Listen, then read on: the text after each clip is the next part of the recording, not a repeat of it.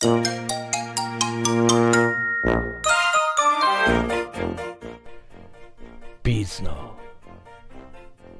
B'z の B'z の LIVE-GYM にようこそ。どうも。今日はホワイトデーでございます。はい。青森の兄。改め青森の兄です。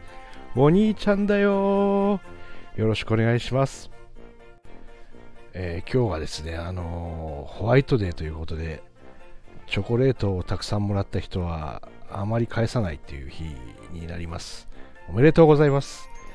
えー、まあ、ふざけたお話はここまでにしてですね、あのー、ずっと感謝を伝えるっていうことが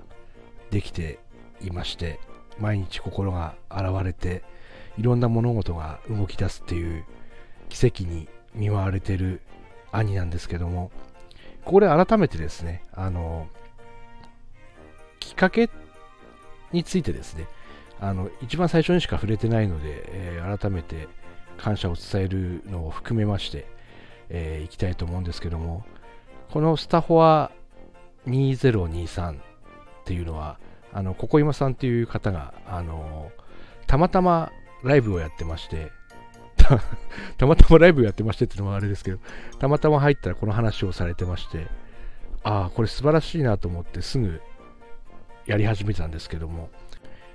迷わずやれよ、やればわかるさ並みにですね、えー、すごいこう変化が起きていまして、えー、改めてこうね、えー、感謝のエネルギーの大きさっていうか、ありがとうパワーっていうものを体感しております。あのやっぱり普段言えない人に父母に感謝とか、えー、車に感謝とか、